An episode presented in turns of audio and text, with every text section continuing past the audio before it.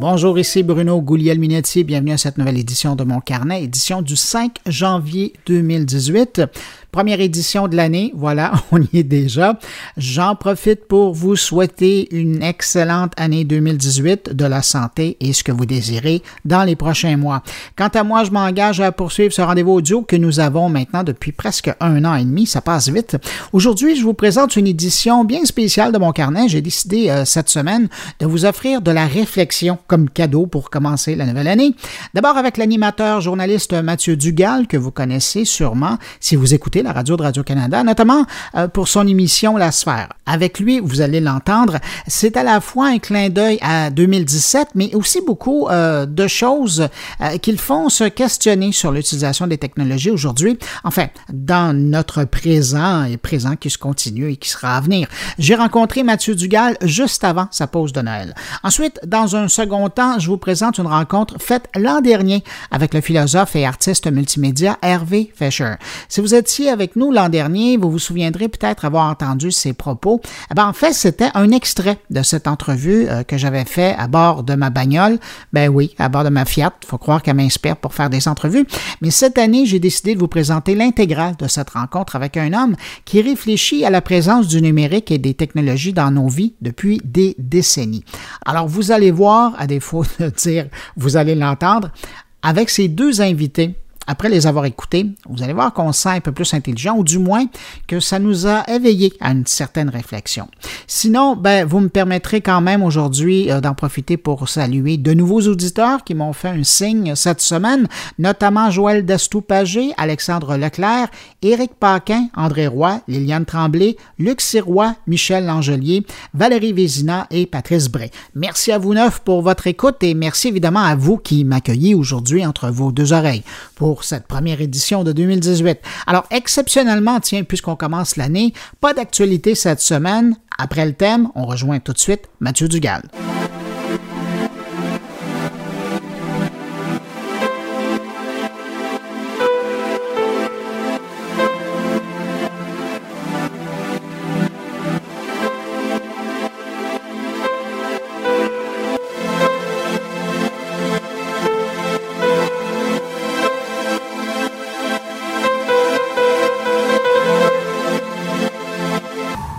Mathieu Dugal, merci de m'accueillir. Je sais que tu es encore en train de préparer tes émissions. Oui, euh, oui, ben oui, il nous reste encore, euh, il nous reste deux émissions avant les fêtes. On en a une d'enregistrée puis une, euh, ben samedi, donc de notre, bon vieux studio 25. Du en différé et du en ouais, ouais. les fêtes. Écoute, quand t'es venu le temps de dire, moi aussi, j'ai ma petite programmation. De ouais, ben oui, ben oui, puis on aime ça de suivre. Ben merci. Puis là, je me suis dit, je vais faire la revue un peu de l'année, mais tu sais, des points importants. Puis je disais, avec qui? Puis dans le fond, je me suis dit, je vais me faire plaisir, je vais voir s'il est libre.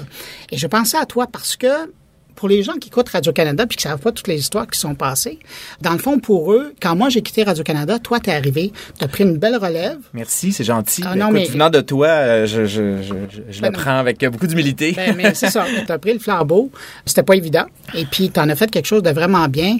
Je pense à la sphère, mais aussi avec tes apparitions, tes participations mhm, à d'autres émissions. Fait que, bref, chapeau. Ben, merci. Je me suis dit, ben, s'il veut faire ce clin d'œil à l'année 2017, je serais content. Puis, ben, écoute, c'est vraiment un grand plaisir. Puis, euh, je te lance des fleurs parce que moi, tu fais partie beaucoup du euh, des raisons qui ont fait que je me suis intéressé à la techno. Euh, ça fait longtemps que je te suis, puis justement la, la, le fait de penser la techno en fonction de euh, quel impact ça a sur la société, puis pas juste en fond, pas juste en termes de gadgets, pas juste en termes de bon tel ordinateur a tant de puissance, puis la mémoire vive, puis ci puis ça. Puis je pense que les dernières années nous donnent raison en tout cas parce que là on voit vraiment là, des trucs qui étaient très tellement nichés là puis ça devient vraiment le, nouveau normal. Donc, euh, même depuis qu'on a commencé en 2011 à la sphère, euh, je veux dire, c'est, en 2011, on parlait même pas d'intelligence artificielle. Ah non. C'est, hier. Là. fait que, fait que donc, ben, je te lance les fleurs. Je pense que c'est important d'avoir des gens justement qui, qui sont là pour dire attention, ça s'en vient. Puis moi, je vois vraiment notre travail à la sphère comme un travail justement de service public. C'est vraiment ça. Là. Euh, on est là pour dire aux gens, mais écoutez, on est un peu des veilleurs, des gens qui regardons deux, trois, quatre ans en avant puis on essaie de dire, bon, ben, écoutez, ça s'en vient, puis commencer à y penser maintenant. Là. Donc, euh, c'est c'est vraiment une tradition, en tout cas, que, que tu as, même commencé, toi, parce que je pense qu'il y a 20 ans, tu travaillais avec euh, Claude Bernatchez. En 94, on a commencé avec Radio-Net. Oui, c'est ça, avec Radio-Net, puis euh, Stéphane Garneau. Oui. Donc, c'est un peu toi qui as parti la, Ben, la, la mode, si on veut dire, à pas la Radio-Canada. jeunesse, là, ouais. Ben, euh, Stéphane Garneau en parlait dans son émission, une émission que c'était pas Nostalgie, mais c'était une autre émission euh, qui parlait de, de perspectives dans différents mondes Et la techno. et la techno. Mais, en, mais, mais sauf qu'en 94, quand j'ai proposé l'émission de RadioNet, c'était nouveau de parler uniquement de l'Internet Mhm. parce que c'était Ouais. ça le phénomène. Puis c'est-à-dire, écoutez, ça, ça va changer nos vies. Vous le connaissez pas, mais ça va changer nos vies. Je mets ma main au feu. Écoute, on avait dans ce temps-là, moi j'ai entendu parler des gens qui travaillaient dans des émissions à Radio-Canada. Je, je ne nommerai pas l'émission ni la personne, mais euh, il y a, il y a- il y a quelqu'un qui m'a dit qu'il y avait des boss euh, à l'époque qui disaient aux employés qu'Internet, que le web allait être une mode, euh, que ça allait passer, puis de pas capoter avec ça. Puis donc, Ah, ben écoute, on peut même préciser. Moi, je me souviens qu'au service de l'information télé de Radio-Canada, le monsieur, il ne travaille plus ici, maintenant, il est à sa retraite, il avait dit l'Internet, c'est comme le hula hoops, ça va passer de mode. Ah, voilà. Il a pris sa retraite, heureusement, pour le bien de la société. on le nommera pas. On ne l'aimera pas. Euh, mais donc, c'est ça. Mais tout ça pour dire, bon, on va arrêter le, le, le La flottage du ouais. Et, mais là, c'est ça. Alors, je te rends compte parce que je voulais voir avec toi trois faits saillants de 2017, selon toi, qui, qui sont importants à tes yeux. J'aimerais savoir c'est quoi, puis pourquoi. Écoute, euh, trois faits importants. Euh, dans un premier temps, moi, je pense que la réflexion sur les fausses nouvelles, ça, c'est vraiment là où ça s'est cristallisé en 2017 avec tout ce qu'on a vu arriver. En fait, les, suites de l'élection américaine. Et là, on voit vraiment se, se cristalliser quelque chose qui, moi, me fait assez peur. Euh, et c'est pas... Bon, on le sait comment, on connaît un peu la mécanique euh, de, la chose, comment les Russes ont réussi à créer des publicités extrêmement ciblées, hein, des quelques dizaines d'électeurs. Des fois, on faisait des pubs spécialement, euh, spécialement pour eux. Euh, et on voit en fait euh, des plateformes qui refusent en fait d'assumer leur rôle De que- diffuseur. de diffuseur de médias. Euh, moi, je regarde ce que je fais à Radio-Canada, euh, puis tous mes collègues sont comme ça. On se casse le basic à chaque semaine pour dire, ah non, cette personne-là peut peut-être pas vraiment nous dire ça parce que X, Y, Z, même si c'est des gens qui sont super compétents, on va peut-être prendre celle-là justement pour que ça soit meilleur, puis nanana. Puis il y a un travail, là. Puis il y a des gens qu'on met pas en ondes, il y a des propos qu'on fait pas, puis il y a des choses qu'on dit pas, puis il y a des, il y a des, il y a des manières de s'adresser aux gens qu'on ne fait pas parce qu'on trouve que c'est pas normal de s'adresser aux gens avec ça, puis de- de- avec des faits qui sont qui sont pas vrais, puis, euh, puis si ça marche pas, on a un ombudsman. Puis, euh, tu Ça sais, fait toujours un ressort. fait que c'est ça. Je veux dire, y- et là, on se retrouve avec des plateformes. Et c'est Tim O'Reilly dans son livre euh, What's the Future qui, euh, moi, je trouve, a très bien résumé la chose. Il dit, il dit, tu sais, l'algorithme de Facebook, l'optimisation de l'algorithme de Facebook, là, il s'en fout des fausses nouvelles, il s'en fout des bonnes nouvelles, il s'en fout, il est, il agnostique, il croit à rien. Euh, un, même je dirais même plus, il est athée, il croit à rien. Il croit à une chose en fait, c'est l'engagement. Et si l'engagement passe par des fausses nouvelles, fair. Si l'engagement passe par la haine, pas de problème. Si l'engagement passe par le sexisme, pas de problème. Si ça passe par la misogynie, aucun problème. Il faut qu'il y ait de l'engagement. Euh, les profits, euh, il, y a un, il y a un chiffre qui m'a fait halluciner moi, quand, quand je l'ai vu. Là, euh, 1er novembre 2017, on comparait les profits trimestriels de Facebook avec un an, euh, l'année d'avant, le, trimestre avant, puis c'était en augmentation de 80% Pour un trimestre, donc du- en un an. Et tout ça dans la foulée des- de, de l'élection. Et donc, euh, Tim O'Reilly, pour moi, a vraiment, vraiment très bien résumé ce qui est, à, mon, à mon avis, euh, la- une question quasiment de, de- de crise existentielle de Facebook. C'est que Facebook fin, c'est un média. là. Donc, c'est vraiment un média. En fait, il se sert des contenus médiatiques pour exister. Euh, c'est vraiment une, une plateforme qui va aller phagocyter euh, ces, ces choses-là. Et il n'assume pas, en fait, son rôle éditorial qu'un média devrait être parce que son but, c'est de faire de l'argent. Alors, on voit vraiment un, un effet pervers de- de- du capitalisme qui euh, ne règle pas tous les problèmes. On, a- on le voit là, avec ça. Euh, là, Facebook a rechigné, puis bon, de- quand ils ont, ils ont comparu devant euh, les autorités américaines, on a vu qu'il y avait un début de mea culpa, mais ils sentent un peu la soupe chaude parce qu'il y a des législations peut-être qui pourraient venir Les encadrer. les encadrer.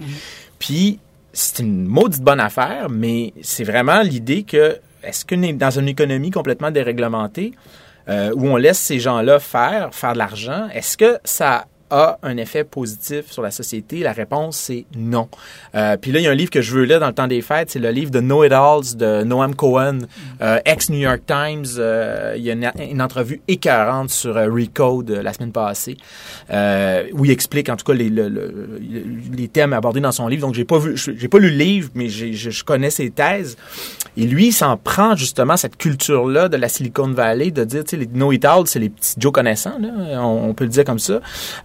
Donc, cette culture de la Silicon Valley, qui à bien des égards est super intéressante. Je veux dire, ça nous a amené des produits extraordinaires. Ça, ça, fait tout, Je veux pas, je veux pas dire que c'est pas, il y a pas du bon dans, ça, euh, mais euh, c'est une culture qui euh, s'est transformée dans une machine à, à idées politiques et donc Silicon Valley n'est plus simplement une entre, un, agglomérat d'entreprises de, nouvelles technologies, mais c'est aussi une usine à créer du politique, des idées politiques. Et euh, c'est pas en, en, faisant du politique, euh, par exemple dans le cas des réseaux sociaux, en ne misant que sur l'engagement et les profits qui résultent de ça, qu'on crée une société qui est meilleure. Et là, pour moi, la, ce qu'on a vu arriver en 2017, c'est probablement un nouveau mouvement qui j'espère qu'il va se, se qui, qui, va se perpétuer en 2018. C'est-à-dire que je pense qu'on on a, on a peut-être terminé notre période de béatitude face aux réseaux sociaux puis envers ces gens-là qui sont, je le répète, admirables. Moi, Mark Zuckerberg, ce qu'il a réalisé, c'est, c'est, c'est, je veux dire, faut le faire, faut le faire, c'est phénoménal. Mais on ne doit pas laisser ces gens-là sans encadrement réglementaire, on ne doit pas laisser ces gens-là sans encadrement législatif parce que c'est en train véritablement de nous faire mal. On se fait mal avec ces, algorithmes-là qui nous connaissent bien, qui souvent peut-être même mieux que nous, euh, qui jouent avec nos sentiments. On l'a vu, Facebook a déjà fait des, études euh, sur l'humeur de ses, euh, de, ses, de ses abonnés en, en, en, tweakant littéralement ce qui paraissait dans leur fil de, de nouvelles. Euh, ils sont au courant de nos, de nos habitudes souvent mieux que nous.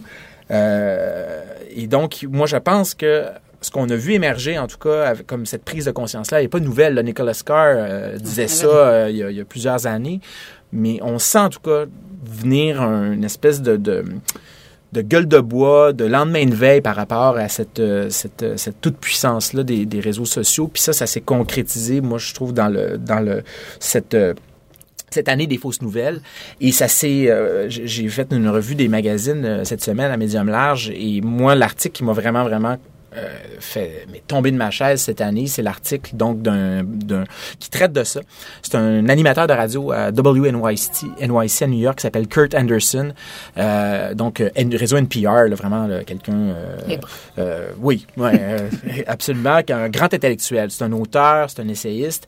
Et donc il y avait un extrait de son livre, un autre pavé que j'ai pas lu, mais l'article c'est un long form, c'est un 25-26 pages. Là, donc on, on, comprend vraiment bien sa, sa, sa, thèse. Et lui il dit ce qu'on retrouve, par exemple, actuellement dans cette espèce de, culture du spectacle des réseaux sociaux, euh, ben celui qui gagne à ça, c'est celui qui donne le meilleur show, peu importe la bonne volonté, peu, euh, importe, peu importe la vérité, peu importe euh, si, c'est vrai ou faux, peu importe si c'est misogyne ou pas, c'est Donald Trump.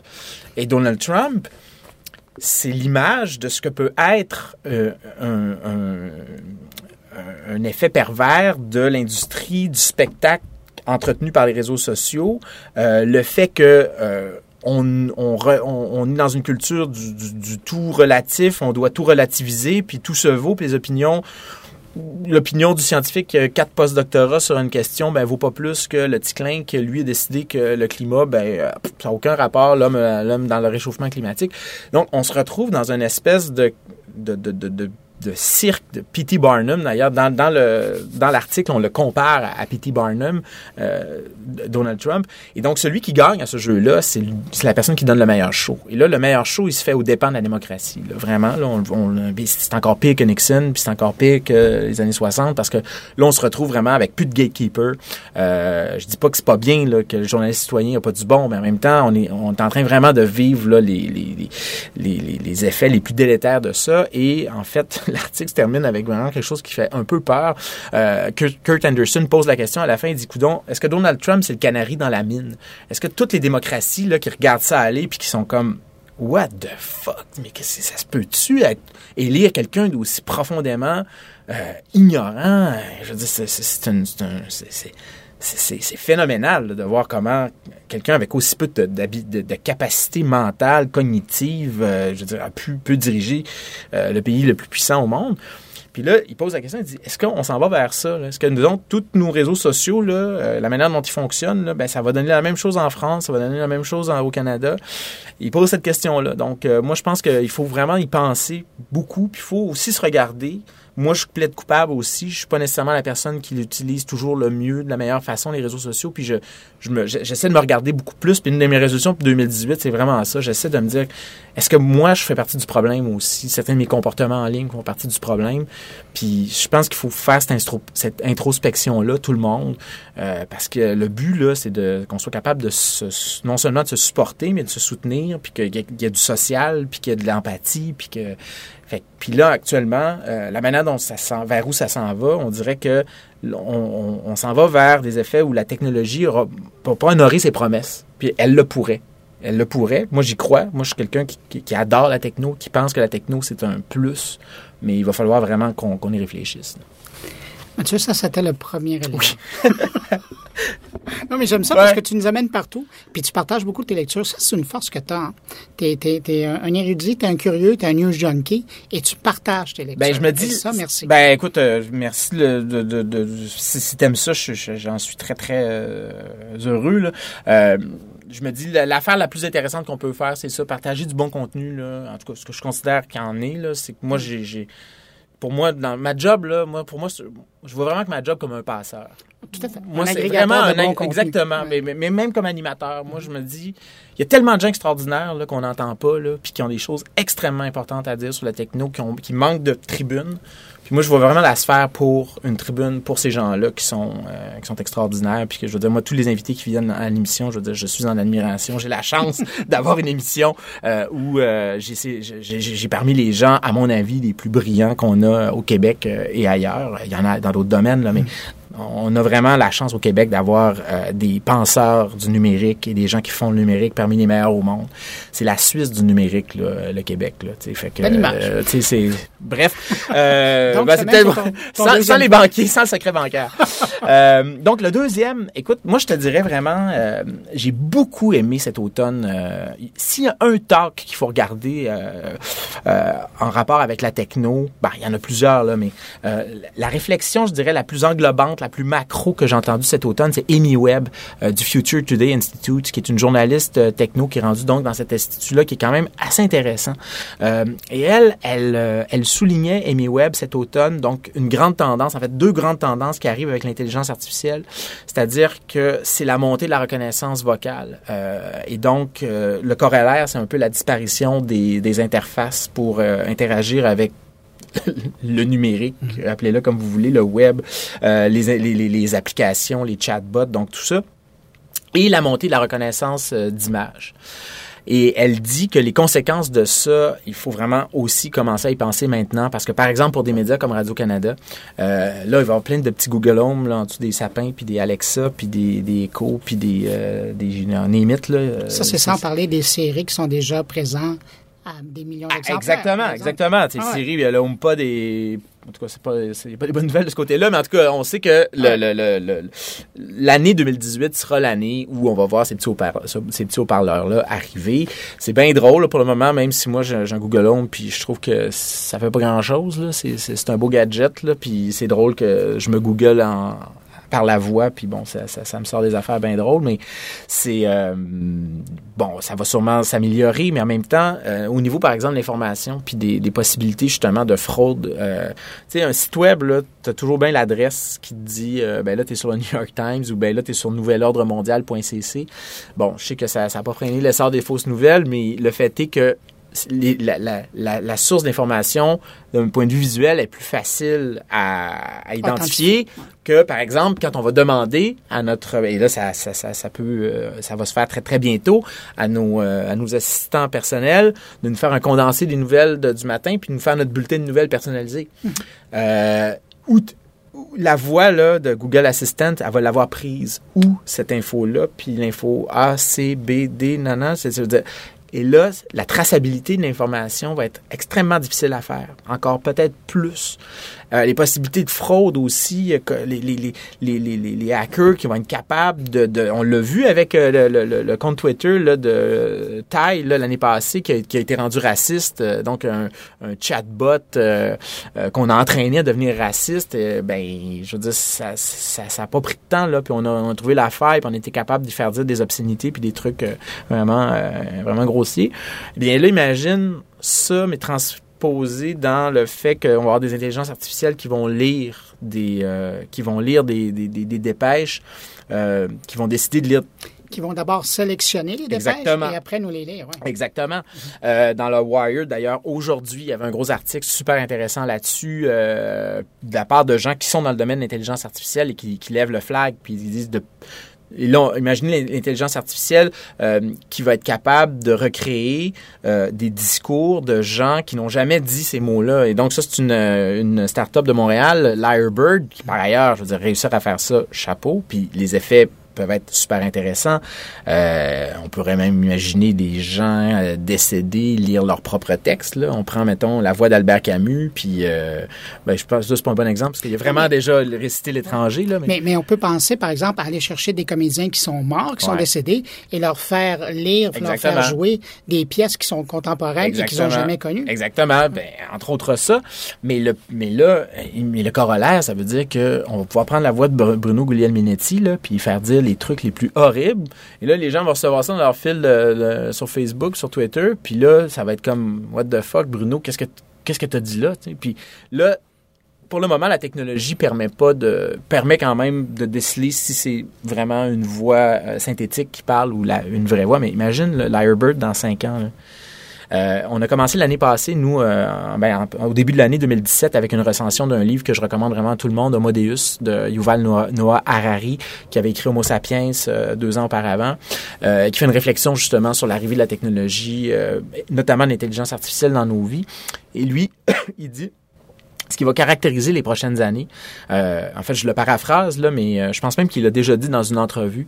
Euh, c'est une des thèses de son livre, c'est que on va de plus en plus voir un effondrement de la frontière entre la fiction, ce qu'on considère comme étant de la fiction, puis ce qu'on considère comme étant la réalité. Euh, les lunettes Magic Leap euh, ont finalement été annoncées, donc la réalité mixte euh, qui s'en vient, qui sont très belles d'ailleurs, très cyberpunk, très steampunk comme comme comme design, mais le fait est que, bon, là, c'est sûr que quand on va voir ces lunettes-là, on va savoir qu'on va être qu'on va voir d'autres affaires, là, mais euh, ça, c'est le premier pas euh, vers euh, probablement des systèmes encore plus légers puis qui vont vraiment s'effacer dans, Mais le fait est que, donc, Yuval Noah Hariri a dit l'effondrement de la frontière entre la fiction et la réalité est une des tendances majeures des prochaines années. Puis moi, je pense que ce qu'on a connu, l'espèce de répétition générale avec les fausses nouvelles, là, on est comme on, s'enligne pour quelque chose d'encore plus euh, euh, plus difficile à déceler, des différences encore plus difficiles à déceler entre le vrai et le faux. Euh, Puis ça, vraiment, c'est, je pense, c'est extrêmement questionnant. Il faut vraiment se, se, poser des questions là-dessus. Amy Webb le dit également dans son euh, dans sa, son, son, discours, qui est vraiment quelle femme intelligente. D'ailleurs, moi, je vous recommande abonnez-vous à elle, euh, allez-vous lire ce qu'elle a fait, écoutez, euh, regardez ce qu'elle ce qu'elle fait. C'est vraiment quelqu'un qui est euh, qui est vraiment très très brillant. puis elle fait des prédictions qui sont quand même assez glauques quant à l'avenir des médias là-dedans. Puis il faut vraiment se, il faut y penser maintenant, parce que je veux dire, c'est une question de est-ce qu'on va être capable de vivre ensemble dans 4-5 ans, là, parce qu'il va tellement y avoir des gens dont la profession va être de, justement de, de, de, de fucker le chien et qui vont avoir des, des, des, des outils jamais imaginés. Euh, des possibilités d'espionnage aussi avec ces petits haut-parleurs-là. C'est déjà arrivé. Euh, c'est des micros qui sont ouverts en permanence, faut pas l'oublier. Là, euh, les Amazon Echo et les Google de ce monde, là, c'est des, c'est des, c'est des micros ouverts en permanence dans vos maisons. Fait que, il y, a des gens d'ailleurs dans Gizmodo j'ai lu un article récemment un journaliste de Gizmodo qui disait achetez-vous pas ça. C'est juste comme vous êtes capable d'ouvrir des lumières tout seul vous êtes capable de d'ouvrir votre TV tout seul vous êtes capable de, de, de, faire des listes de lecture puis partir votre Spotify de votre téléphone en cliquant dessus n'avez pas besoin de micro ouvert. Là. En tout cas, bref, il y a, a, quand même de très bons arguments pour pas faire rentrer ces patentes-là dans leur maison. Puis, vous voyez, j'en ai un. Euh, mais, je me, mais je me pose la question à savoir, je vais-tu garder? J'ai-tu vraiment besoin de ça? Là, une, affaire de main, ça améliore-tu ma vie tant que ça? Non, euh, pas pour le moment en tout cas. Donc, il euh, faut vraiment se poser ces, questions-là. Donc, moi, je dirais que le deuxième point de l'année à mon avis, c'est vraiment, euh, c'est vraiment ce, cet aspect-là euh, qu'il va falloir absolument euh, se vraiment va falloir y faire très très attention parce que c'est, quelque chose qui va pas disparaître. Mathieu, troisième point. Oui. À ta revue de 2017. troisième point, écoute, j'irai avec la. Là, j'ai parlé de la reconnaissance euh, euh, vocale. Ou l'assistant vocal. Ouais, l'assistant vocal. Euh, la reconnaissance faciale, qui va être partout. Là. En, en, en Chine, actuellement, je suis allé à Pékin au mois de septembre, puis j'ai pu vraiment voir où il était rendu, euh, parce que c'est un continent qu'on connaît pas. Hein. La Chine, c'est vraiment les technologies en général sortent pas, euh, à part peut-être Musically, là, qui est la fameuse app que les enfants utilisent sûrement. Euh, plein d'enfants qui, qui, écoutent ce, podcast, ils connaissent beaucoup là, faire du karaoké. C'est la première fois qu'une app chinoise ah, pognait, pognait à l'extérieur. la Chine sont vraiment rendus très très forts dans la en intelligence artificielle en général, en reconnaissance faciale vraiment sont en train d'expérimenter ce qui va être notre monde de, de demain. Là. Puis là, si vous capotier en regardant Black Mirror, là, ben attelez-vous parce que ça, ça s'en vient. Euh, donc euh, Poulet Free Kentucky a ouvert un restaurant cette année en Chine euh, où tu paies avec ton sourire. Donc c'est vraiment la c'est pay with a smile. C'est mm-hmm. vraiment le, ça, ça, ça fonctionne avec la plateforme d'Alipay, donc plateforme de système de, de paiement de d'Alibaba et donc, il y a 500 millions d'utilisateurs déjà sur Alipay. Euh, donc, la possibilité, en tout cas, de payer avec son visage là, en Chine, c'est ah accessible potentiellement pour le moment à 500 millions de personnes. Euh, il y a déjà la, il y a la firme Suning, euh, qui est une, une, chaîne de magasins à grande surface, qui a ouvert les magasins où tu ne paies qu'avec ton visage. Donc, tu te promènes dans le magasin, il n'y a pas de caissier. Là. Tu, fais juste, tu fais tu t'achètes des t-shirts, machin, tout ça, il y a des puces RFID partout. Tu sors, avec tout ton stock, puis pouf, c'est euh, payé.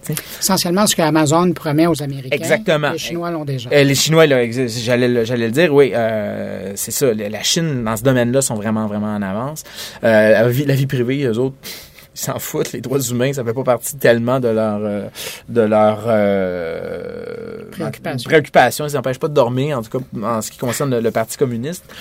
Écoutez, mais imaginez, là, je veux dire, ça veut dire que tu as des caméras partout. Là. C'est comme, on te, on te, on t'ausculte en, en permanence, on voit tes expressions, on est capable de les décrypter. Euh, on sait si tu regardes quelque chose longtemps. Euh, on sait si, euh, justement, dans telle euh, allée, ben, t'es resté plus longtemps. Fait que là, on va, on va vraiment te, te, te proposer des trucs de plus en plus personnalisé parce qu'on connaît vraiment ce que tu aimes. Euh, et là, euh, la question que ça pose, et d'ailleurs c'est la question que posait aussi Noam Cohen euh, dans, c'est une des questions que pose Noam Cohen dans son livre de Know It Alls, c'est dire la, question des données, à qui appartiennent, à, qui appartiennent nos données? Est-ce qu'il va falloir à un moment donné se dire, ben écoutez, ces données-là, -là, c'est moi moi, ça m'appartient. Je, je suis quelqu'un qui, a des droits. Euh, les droits numériques, euh, ben, il va peut-être falloir les faire les enchasser dans une constitution bientôt. Et là, ben, les données, je vais décider à qui je les donne. Puis je vais décider à qui je les vends. À quel euh, publicitaire je vais, quel publicitaire je vais autoriser à savoir ben, mes déplacements, pour connaître mes déplacements pour m'offrir du stock. je pense qu'il va falloir qu'on pense à ça. Il y a des gens qui disent c'est impossible, on pourra jamais faire ça. Euh, moi, je pense qu'il faut y penser. On n'a pas le choix. là. Euh, est-ce qu'on est prêt à devenir justement des cobayes d'entreprises dont on le dit euh, le plus souvent qu'autrement, ces entreprises-là veulent une chose, c'est faire de l'argent. au dépend de tout le reste. Mm. Facebook, les, trolls russes, ça les dérange pas. Là. Les groupes haineux, là, ils ont commencé à réagir parce qu'ils sentent la soupe chaude. Là. Il y a la pression. Google engage des gens pour aller euh, effacer les images euh, euh, que les intelligences artificielles voient pas, les trucs justement pornographie juvénile, violence extrême, tout ça. donc on commence là du côté de ces compagnies-là à dire oh boy, ok, là, si on le fait pas, là, ben on va avoir des lois qui vont nous, nous, dire de le faire. Mais le fait est que donc le, on va, on est de plus en plus entouré par cette technologie-là. Il va falloir vraiment qu'on ait une réflexion collective sur c'est bon là moi je suis pas un technophobe pas du tout. Euh, ça fait de toute façon je veux dire ça fait 3 millions d'années que notre espèce et nos ancêtres utilisent des outils. Sans les outils on n'est rien. Euh, je veux dire on est un homme on est une on est une on est, une espèce d'outils euh, si on n'a pas d'outils, on est dans notre grotte, puis euh, on est à la merci des faux. moi, je pense qu'il n'y a personne qui veut revenir là. Mais en même temps, là, actuellement, les effets pervers de la techno, euh, on est en train vraiment de, de, de, rentrer solidement dedans, puis pour pas qu'on devienne dans une société, pour, pour, pour pas que se développe nécessairement des ludites qui veulent revenir à, à, comme c'était avant, parce que souvent on, idéalise aussi beaucoup le passé. Là. Moi, je suis pas sûr que l'Angleterre pré-révolution industrielle c'était si joyeux que ça. Là, euh, oui, euh, oui les filatures, puis oui le travail d'enfant, euh, mais je veux dire euh, les, maladies, puis les l'espérance de vie, puis les guerres qu'on connaissait par exemple au Moyen Âge, même dans la Renaissance. Là, je veux dire, il a personne qui veut retourner là. là je veux dire, ça c'est vraiment je, je, je veux pas un monde avec moins de techno. Mais je veux un monde où cette technologie justement, est à notre service, puis il faut que... Et, souvent, moi, je, euh, on essaie de, Je trouve qu'on essaie de d'antagoniser, par exemple, les gens qui travaillent en techno, qui sont dans des entreprises, euh, avec euh, le grand public. Souvent, moi, les gens que je, que je connais, que j'ai rencontrés, que ce soit chez Facebook, que ce soit chez, chez Google, dans, dans le monde de l'intelligence artificielle ici, on veut, on veut y aller dans le public, on veut discuter de ça on veut, c'est sûr que Google dira pas euh, oui, oui, faites des lois pour m'empêcher de faire des trucs que je ferais de toute façon. Mais je pense que ces gens-là qui sont là sont conscients aussi que ça, ça marche pas là. Il y a, quelque chose de cassé là actuellement, euh, ou quelque chose qui s'emballe plutôt. Et euh, ces, chercheurs-là en intelligence artificielle, c'est les premiers à dire oui, nos nos nos nos, nos, nos bébelles là, peuvent faire beaucoup de mal. Et aidez-nous à nous encadrer c'est ça qu'ils nous disent. Il y en a beaucoup qui nous disent ça. Yoshua Benjo, là, euh, j'ai pas, pas une fois que j'ai entendu parler où il a pas réclamé justement plus d'éthique dans le monde de l'intelligence artificielle ou qu'on débatte des questions éthiques autour de ça. La plupart des chercheurs sont là à cette enseigne-là. Donc, il va falloir faire ce débat-là. Il faut que ça se fasse de manière, justement, c'est le politique là, qui doit dire, écoutez, là, on, il y a un problème à la demeure. Euh, on doit euh, faire en sorte que toutes ces, ces, ces nouveautés techno-là euh, nous soient bénéfiques et ne servent pas simplement à nous rendre un peu plus, toujours un peu plus euh, euh, des automates, puis des gens qui sont là pour simplement, par leurs données, par leur comportement, faire faire plus d'argent, plus d'argent, plus d'argent à, à, des à quelques quelques happy few. Et donc moi, c'est un message, genre, il faut reprendre le contrôle de cette, cette techno-là. Il faut en discuter et il faut euh, qu'on euh, puisse euh, en juguler les effets pervers. Moi, c'est un moi ce que c'est ce que je nous souhaite en tout cas pour 2018, que ce soit une année vraiment de prise de conscience puis de dire ok là, on, on peut faire quelque chose et on, on, va le faire collectivement. Et il faut aussi, je dirais aussi ce et là, je me le dis à moi-même aussi, là, il faut qu'on soit conscient qu'on est souvent notre pire ennemi aussi là-dedans. par exemple, sur les réseaux sociaux, il faut, faut, faut, se regarder aller, là, parce que c'est des réseaux qui sont très, très forts pour nous faire peser sur le piton A plutôt que le piton B. Là. Et il faut juste être sceptique et de se dire, quand je vois des trucs qui me mettent en crise, quand je vois des trucs qui me qui m'émeuvent peut-être un peu trop, euh, il y a peut-être péril dans la demeure, il y a peut-être quelque chose de, de, pas correct. Fait que je pense qu'il faut comme se regarder, faire un peu de, de retour, d'introspection, puis de, de, de se dire que des petits changements aussi, ça va commencer par la manière dont nous, on agit en ligne. Et euh, c'est, c'est, c'est, je, pense qu'on n'aura pas le choix d'en venir là. J'espère, en tout cas, qu'on n'aura pas le choix d'en venir là, parce que sans ça, c'est pas un super bel avenir qui se, euh, qui se prépare. Mais j'y crois. Je pense qu'on on a la capacité de le faire. Ben, tu vois, en tout cas, avec ce que tu viens de dire, moi, ça me donne confiance parce que je me dis que 2018, pour toi, ça va être encore une année où tu vas faire de la vulgarisation, où tu vas essayer d'amener les gens à réfléchir sur euh, ah leur environnement numérique. Ah oui, absolument. On n'a pas le choix. On a, en fait, moi, je le vois vraiment, c'est comme on n'a pas le choix. C'est comme, c'est soit ça ou on est les, les, les, les, les victimes consentantes de, de, de, compagnies qui ont, font peu de cas, en tout cas, de notre, euh, de notre vie, sinon pour venir chercher nos données, pour venir... Euh, et donc, il faut, il, faut, il faut en être conscient de ça. Et, euh, je dis ça, je suis un technophile. Euh, je, je, je, je, trouve que plein de bons là-dedans, mais il faut vraiment être conscient que c'est euh, si on s'en sert pas, puis c'est ce qu'on va continuer à faire à la sphère, c'est-à-dire que cette réflexion-là, on va la faire. On espère d'ailleurs te, te réinviter, mais euh, en tout cas, on se souhaite euh, de continuer. Moi, je suis très content. Là, je touche du bois parce qu'on a une vitrine incroyable de la part de notre diffuseur de pouvoir avoir ça, puis de pouvoir avoir cette vitrine-là qui, est, qui est extraordinaire pour justement aider les gens à mieux réfléchir sur leur, sur leur monde. Ben Mathieu, merci pour ton moment de réflexion avec nous pour mon carnet. Ben écoute, ça me fait vraiment plaisir, Bruno. Puis écoute, je te souhaite une bonne année 2018. Puis continue toi aussi justement à faire ce travail-là de réflexion. Puis euh, on, écoute, on se lance, des fleurs. Hein, c'est le temps des fêtes. Allez, joyeuse fête hey, Merci beaucoup. Bonne année. Salut.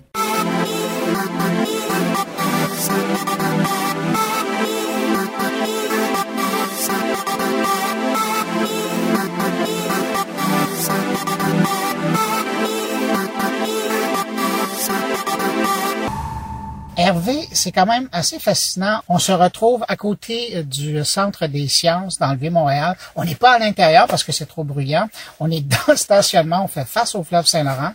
Et euh, je suis tellement poli et bien élevé que je t'ai invité ici pour te parler. Ben, moi, ça me touche beaucoup parce que dans le vieux port de Montréal, c'est là qu'on a commencé euh, la Cité des Arts et Nouvelles Technologies de Montréal en 85. Il y a un bout de toi ici, hein? Ah oui, maintenant c'est un parking. Avant c'était l'ancienne gare maritime, il y avait euh, pas mal, c'était assez vivant, il y avait des ratons laveurs qui descendaient de la toiture de temps en temps, qui allaient se mêler aux spaghettis des, câbles électriques, parce qu'à l'époque ça prenait beaucoup de spaghettis. Euh, aujourd'hui, quand je te vois faire une entrevue avec euh, deux, trois gadgets qui tiennent dans la main, je vois que quand même il y a une évolution extraordinaire. C'était l'époque où on était avec des téléprojecteurs à trois tubes qui coûtait 20 000 dollars. Quand l'exposition durait 4 mois, qu'il m'en fallait 10, c'était un sacré budget. Ça, c'est pas, c'est quoi, c'est il y a 25 ans? oui, c'est ça. Ouais. En 30 ans, c'est formidable. C'est extraordinaire. C'est, c'est, pas seulement une évolution, c'est une mutation. La, génération actuelle est tellement euh, naturellement euh, en contact avec tous ces gadgets sans même penser que c'est magique ou que c'est extraordinaire. Euh, ça fait partie, comme disait McLuhan, c'est des prothèses euh, quasiment technobiologiques euh, naturelles avec lesquelles ils sont tellement habiles, inventifs, font des petites animations vidéo, toutes sortes de choses extraordinaires. Donc là vraiment, j'ai encore, j'espère, une cinquantaine d'années devant moi. Hein. bon, il faut être optimiste. Hein. Ben Et puis j'ai vécu le meilleur moment parce que on était encore avec Gutenberg dans les années 80. Que tu as connu. Ben, en tout cas, en tout cas, j'ai connu le premier Mac 512, 512K avec le disque externe, parce que c'est en 84. Et c'est en 84 que j'ai fait le roman télématique francophone. Il fallait quand même le faire avec Umberto Eco, Italo Calvino. Il fallait le faire parce qu'il y avait trois écrivains en Afrique, en Suisse, en France, et puis j'en avais, j'en avais pris ici au Québec et au Nouveau-Brunswick. C'était la ligne téléphonique. Et ça a très bien marché. Et on a fait comme ça pendant 12 jours. Et non seulement les textes euh, que choisissait chaque soir Umberto Eco et Italo Calvino, mais les images avec un petit Mac Pen de l'époque. C'était Hermengil Chiasson, qui est un poète du Nouveau-Brunswick euh, très remarquable, j'aime beaucoup. Et il dessinait avec le, curseur de la souris. C'est pas évident, c'est pas graphe neuf avec un crayon catholique, c'est pas évident de faire de faire une ligne qui se qui se tient qui va où tu veux aller avec un curseur de, souris. Et, puis maintenant, bon, on fait avec le doigt. Euh, mais disons, il y a, il y a 50 ans, jamais un magicien vraiment givré, euh, optimiste, euh, ultra optimiste, intégriste de la magie, c'est la mode actuellement, intégrisme, jamais il n'aurait osé affirmer tout ce que nous pouvons faire aujourd'hui avec une technologie qui, au fond, au départ, est un code binaire. Mais très tôt, toi, dans ta carrière, tu as utilisé, en tout cas, tu as vu le potentiel de l'utilisation du, en guillemets, multimédia pour arriver justement à des fins de création artistique. Mais où tu as vu ça? ça a été quoi l'élément déclencheur? Mais c'est le moment où je suis arrivé au Québec. Quand j'ai immigré, j'ai vécu à Paris. D'abord, ça, naturellement, ça vient des enfants. C'est, c'est mon plus jeune qui a découvert un petit ordinateur euh, avec un ruban magnétique sur lequel on faisait des petits jeux de ping-pong ou des petites choses. Et ils voulaient vraiment ça. Et parlé avec les copains. Euh, c'est les jeunes hein, qui, qui nous bousculent. Et puis euh, il fallait, il voulait pour Noël. Et puis euh, sa grand-mère comprenait pas très bien de quoi il s'agissait. Elle était bien prête à payer la moitié. J'ai complété. Et puis là, comme je l'ai vu faire et que moi je comprenais pas, Euh, et ça, c'est donc euh, en début des années 80, 82 peut-être. Là, ça m'a mis la puce à l'oreille en même temps que je commençais. Puis quand je suis arrivé au Québec, j'étais un an professeur invité à l'UCAM. Il y avait dans mon bureau prévu un ordinateur. Moi, j'arrivais de la Sorbonne. Même après mai 68, il n'y avait pas d'ordinateur nulle part ailleurs, malgré l'imagination au pouvoir. Il n'y avait pas d'ordinateur nulle part ailleurs que dans le bureau de la paye et, et avoir un, les, à l'époque les carousels de diapositives, on les enfermait dans une boîte, dans une armoire métallique. Il fallait les demander 15 jours à l'avance et je crois que personne ne les demandait parce que personne ne savait s'en servir. C'était des intellos, bon. Et, et puis, je ne veux pas trop dire du mal des intellos parce que je veux pas me tirer dans le pied, mais mais euh, c'était vraiment c'était un, grand choc parce que j'arrivais au Québec où euh, je, je, je, savais un peu, j'étais déjà venu. C'est là qu'on a inventé le multimédia. Il faut bien être clair que à l'époque, Paul Saint-Jean et plusieurs autres, avant même euh, Pilon et, et, Le Mieux qui font maintenant citer citer citer Montréal extraordinaire. Dans l'exposition dans le Vieux ah oui, dans le Vieux Montréal, c'est absolument c'est d'une qualité artistique et c'est d'une performance technologique incroyable et ça résiste à moins 30.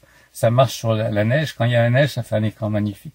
Donc là, il y a une tradition au Québec je dirais vraiment exceptionnel, je pourrais même dire unique, comme pionnier, et d'avoir su tenir le flambeau jusqu'encore aujourd'hui euh, du multimédia.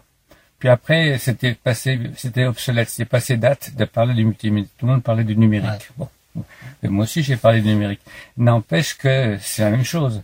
Et aujourd'hui, avec le numérique actuel, quand on développe une des choses qui nous qui nous attend là, qui, qui va qui va se développer certainement énormément, c'est c'est tout ce qui est live en, temps réel sur Facebook par exemple. Euh, là, on, arrive maintenant à une performance. On l'appelle même plus multimédia, ça fait ça fait ça fait vieux le mot multimédia.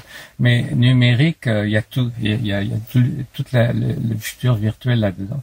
Et on arrive maintenant en temps réel, en trois dimensions, euh, sur petit écran, sur grand écran, euh, à comment je pourrais dire, une copie ou une parodie ou une augmentation de la réalité naturelle, euh, triviale, que moi je continue à adorer.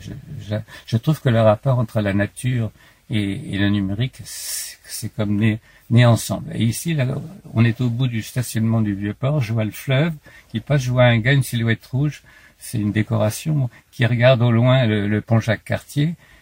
Et puis, euh, il y a... juste à côté, il y a un gars qui regarde son téléphone. C'est vrai. Non, mais c'est intéressant. Là. Ah oui, c'est exactement ça. De poser les deux. C'est ça. Et là, c'est pas, c'est pas une jolie fille sur un ponton au bord d'un lac euh, bleu avec un, avec un ordinateur sur les genoux, qui l'image, l'image euh, traditionnelle, mais c'est en plein hiver. Il fait pas moins 30 aujourd'hui, mais moins 30, ça marcherait pareil c'est extraordinaire, cette relation du numérique avec la nature, et en même temps, ce qui est encore plus extraordinaire, c'est que le numérique crée une nouvelle nature. Parce que cette nature euh, numérique, qui toute l'information que nous avons sur la nature, information quantitative, information par satellite, information euh, écologique, c'est tout des fichiers numériques. Euh, l'univers lui-même, qu'on déchiffre, qu'on explore de plus en plus, c'est ça se voit plus à l'œil nu. Ça se voit avec des, avec des appareils électroniques, avec des fichiers électroniques, avec des fausses couleurs. On arrive à voir l'extrêmement lointain et même l'extrêmement ancien dans l'histoire de l'univers, comme on arrive à voir l'extrêmement petit avec l'ADN euh, micromoléculaire, euh, quasiment les nanotechnologies. Les nanotechnologies, on les voit pas. Euh, je sais pas si ça existe. Quoi qu'on en fasse des publicités pour les crèmes de beauté, pour les peintures de voitures, euh, personne n'en a jamais. Mais on voit des traces. On voit des traces qui laissent supposer que il y, a, eu une modification atomique. En tout cas, de l'infiniment petit à l'infiniment lointain et en temps réel, euh, on arrive actuellement à avoir une vision de la nature qui est complètement nouvelle, euh, qui est fascinante, aussi fascinante que celle de Dieu. Maintenant, c'est celle de la technologie. Mais moi, j'ai une religion pour la nature qui passe pas par Dieu. Euh, elle passe par euh, une osmose physique, une, un contact. Mais j'en ai, j'en ai une conception imaginaire ou, instrumental. Tout ça maintenant se mêle, se mixte, euh, complètement changé par le numérique. Donc, je, je, vraiment, je, suis absolument convaincu de ce que j'écrivais déjà au début des années 2000 dans Choc du numérique. Mhm. C'est une révolution anthropologique. On a quitté l'âge du feu, et qui était l'âge depuis le vent, l'eau jusqu'au nucléaire, pour entrer dans une dans un nouveau paradigme qui n'est plus celui de, du travail, de la force. Euh, D'ailleurs, l'énergie détruit l'information. Au contraire, c'est euh, l'ère de l'information. Et c'est majeur et c'est encore bien plus bien plus prometteur que tout ce qu'on a pu développer avec l'âge du feu. Mais il faut en avoir conscience. Il faut vraiment être conscient que nous n'allons plus être les mêmes êtres humains. Je ne crois pas au transhumanisme et toutes ces utopies technologiques qui sont un peu naïves, qui sont un peu comme les utopies socialistes au XIXe siècle d'inventer le communisme ou, l'anarchisme ou le fourriérisme, qui étaient des belles utopies, mais on a bien vu tout ce que ça donnait. Non, il y a une utopie du numérique. Il ne faut pas tomber dans cette utopie-là. Euh, c'est instrumental, c'est nous qui devons, non seulement c'est nous qui en sommes les créateurs, c'est pas rien, mais c'est nous qui devons garder le contrôle et il faut pas s'illusionner sur euh, des pouvoirs qui vont nous échapper ou, sur euh, des pouvoirs qui vont nous, nous, réduire à, une espèce humaine obsolète par rapport à laquelle on deviendrait des, cyborgs, comme dans toute l'utopie transhumaniste. On reste humain, il faut rester humain au cœur de ce monde numérique, mais on a encore tellement de choses à inventer. Euh, comme je disais au début, je suis tellement content. De, le hasard a fait que je suis né à cette époque-là. Pour naître à 40, en 41 à Paris, euh, c'était pas idéal, mais voilà. Euh, Aujourd'hui, je, suis très heureux de, vivre dans cette époque et je suis plus optimiste que jamais. Je trouve ça intéressant le parallèle que tu fais ou l'intégration que tu fais entre le numérique et, et la nature. Euh, mais de l'autre côté, quand on revient aujourd'hui, quand on regarde l'utilisation, avec toutes les créations que l'homme a fait là, dans le contexte numérique, est-ce que ça change pas quand même un peu l'être humain? Oui, ça change, bien sûr, mais il va falloir que ça change beaucoup. Non, ça le change énormément.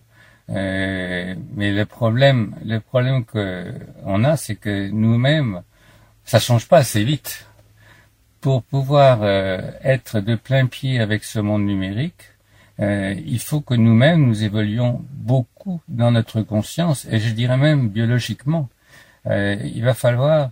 Moi, il y, a, déjà eu beaucoup de mutations dans l'histoire de l'espèce humaine. On est né il n'y a pas longtemps par rapport à l'histoire de l'univers, mais il y a déjà eu beaucoup de mutations. On est, on est descendu des arbres, on s'est mis debout, on a mangé de la viande, notre cerveau a grossi avec donc de plus en plus de milliards de neurones.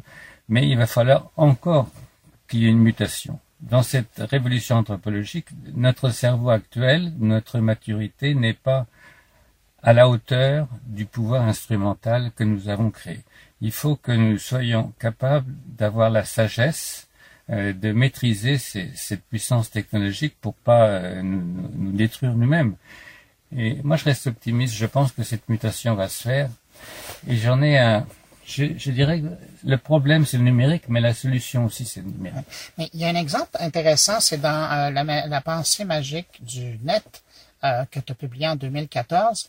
Je trouve, je trouve qu'il y a tellement un, exemple qui parle, c'est quand tu parles du silex intelligent. Il y a un parallèle intéressant à faire avec le vrai le vrai, entre guillemets, silex qui est employé par l'homme au tout début, qui servait à tout pour lui assurer la, la nourriture, de se loger, de se défendre. Et avec cette vision-là, dans le numérique, du silex intelligent, qui est le téléphone intelligent, euh, c'est un peu ça aussi. Oui, c'est vrai. C'est, une image euh, qui, qui parle. C'est une image à toi, là. Je, ouais, Même malgré qu'elle soit de moi, je, trouve qu'elle parle bien. Parce que ça tient dans la main, c'est pas plus gros, ou c'est quasiment pas plus gros. Et puis le silex, c'était c'était aussi l'instrument de base avec lequel même on, faisait le feu, on frottait la, pierre, le bois. Bon. Euh, et euh, c'était le, premier outil euh, dont tout a dépendu ensuite.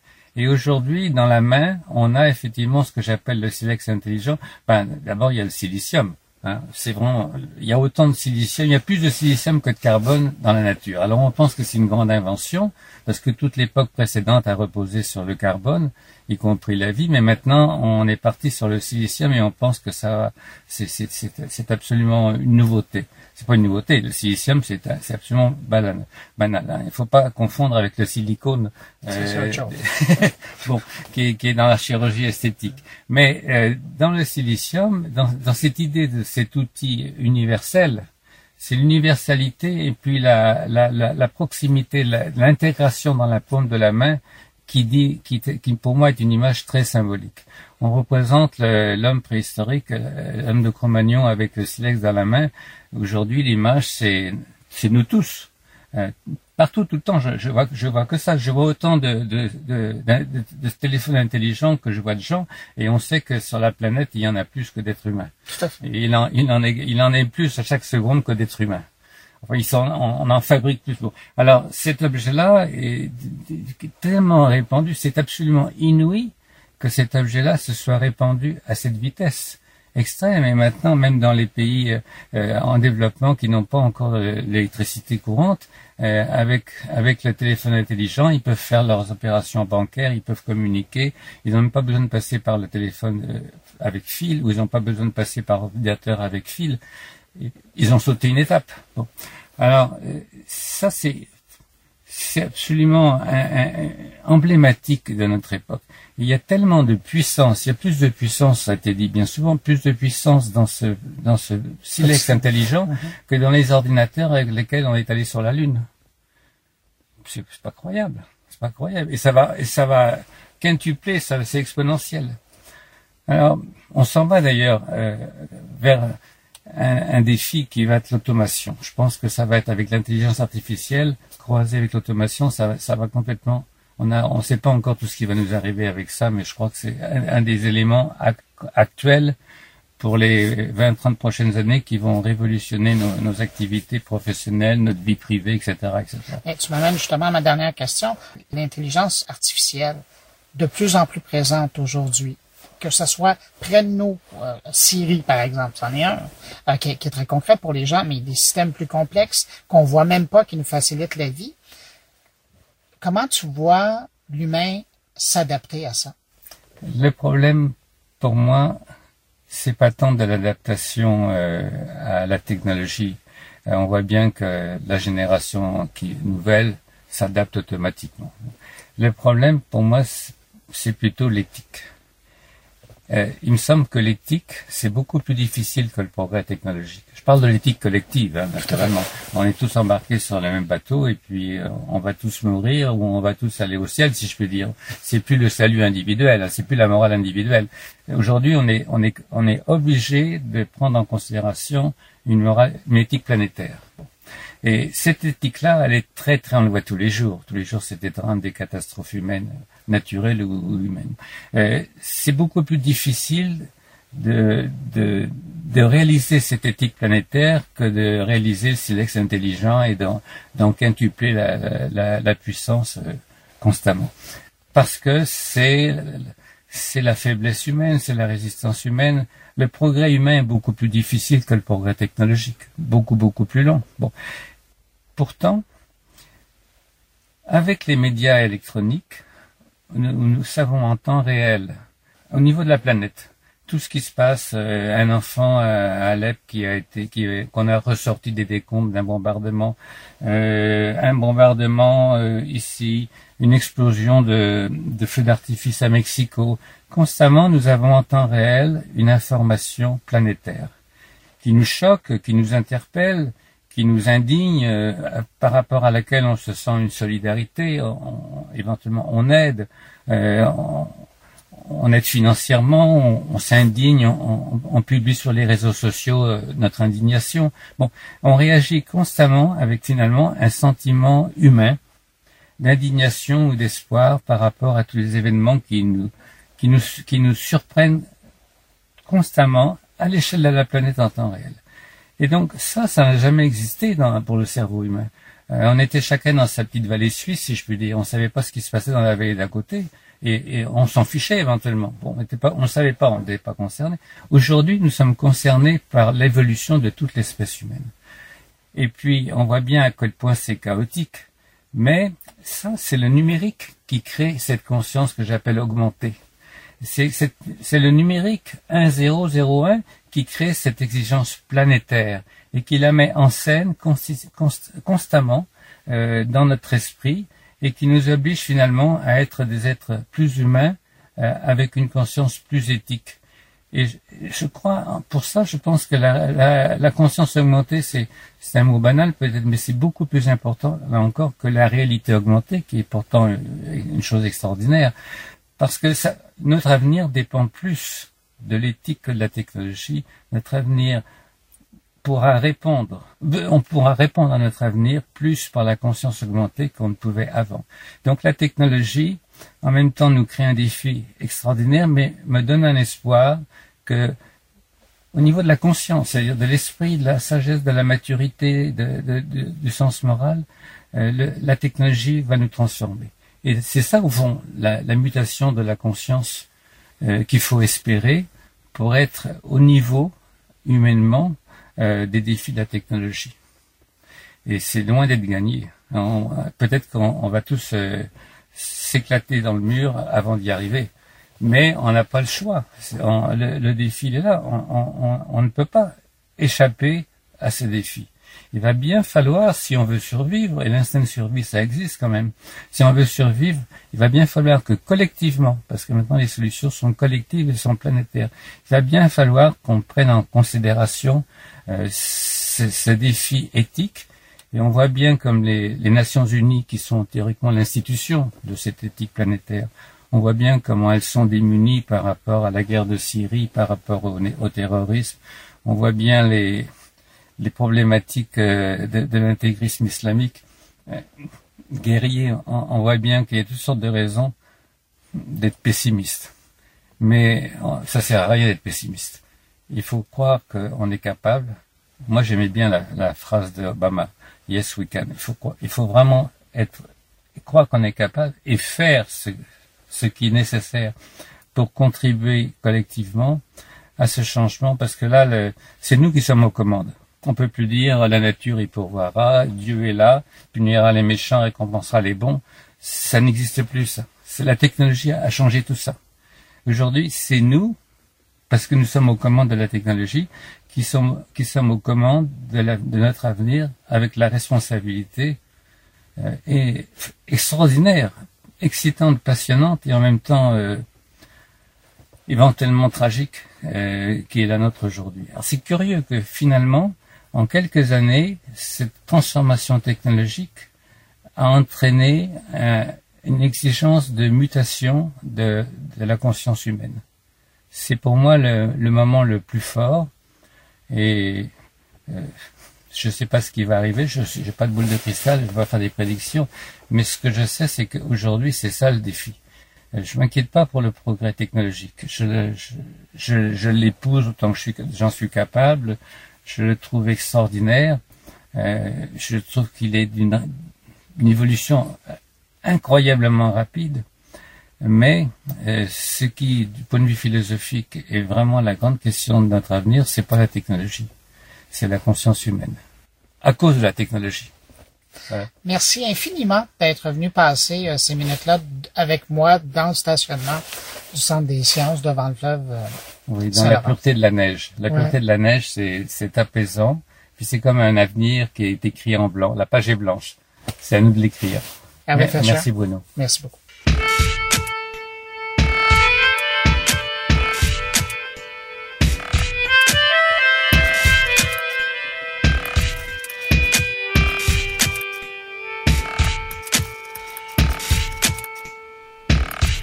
Ben voilà, j'espère que vous avez apprécié cette heure de réflexion. Merci à mes invités, Mathieu Dugal et Hervé Fischer. Sinon, vous avez peut-être revu passer l'information euh, cette semaine sur les réseaux sociaux. Je vous rappelle que la semaine prochaine, je vous parlerai en direct de Las Vegas où se tient toute la semaine le Consumer Electronic Show, le CES 2018. Dans mon cas, ça sera la 20e édition et ça va être tout autant un plaisir. Euh, la 18, la 19e qu'à la 20e, bien hâte d'être là. En plus de ma couverture quotidienne sur Twitter, je vous proposerai une édition tout spéciale de mon carnet avec des invités sur place. Alors j'espère que vous serez au rendez-vous.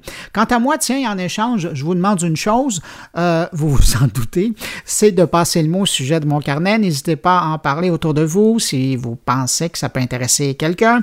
Vous pouvez en parler sur Facebook, sur Twitter, sur LinkedIn, sur Google+. C'est votre choix. Prenez la plateforme que vous voulez. Si vous pensez que mon carnet peut intéresser les gens que vous connaissez, ben, parlez-en. Plus on sera, plus ce sera agréable. Si vous désirez me laisser un mot, vous pouvez le faire en passant par la page Facebook de mon carnet, par le biais de mon compte Twitter, sur ma page SoundCloud ou encore sur la version blog de mon carnet, moncarnet.com. Merci d'avoir été là. Je vous rappelle que vous pouvez trouver mon podcast, euh, Mon carnet, chaque semaine sur iTunes, Google Play et toutes les bonnes plateformes qui proposent des balados de diffusion. Euh, excellente semaine, encore bonne année et je vous retrouve vendredi prochain en direct de Las Vegas. Au revoir.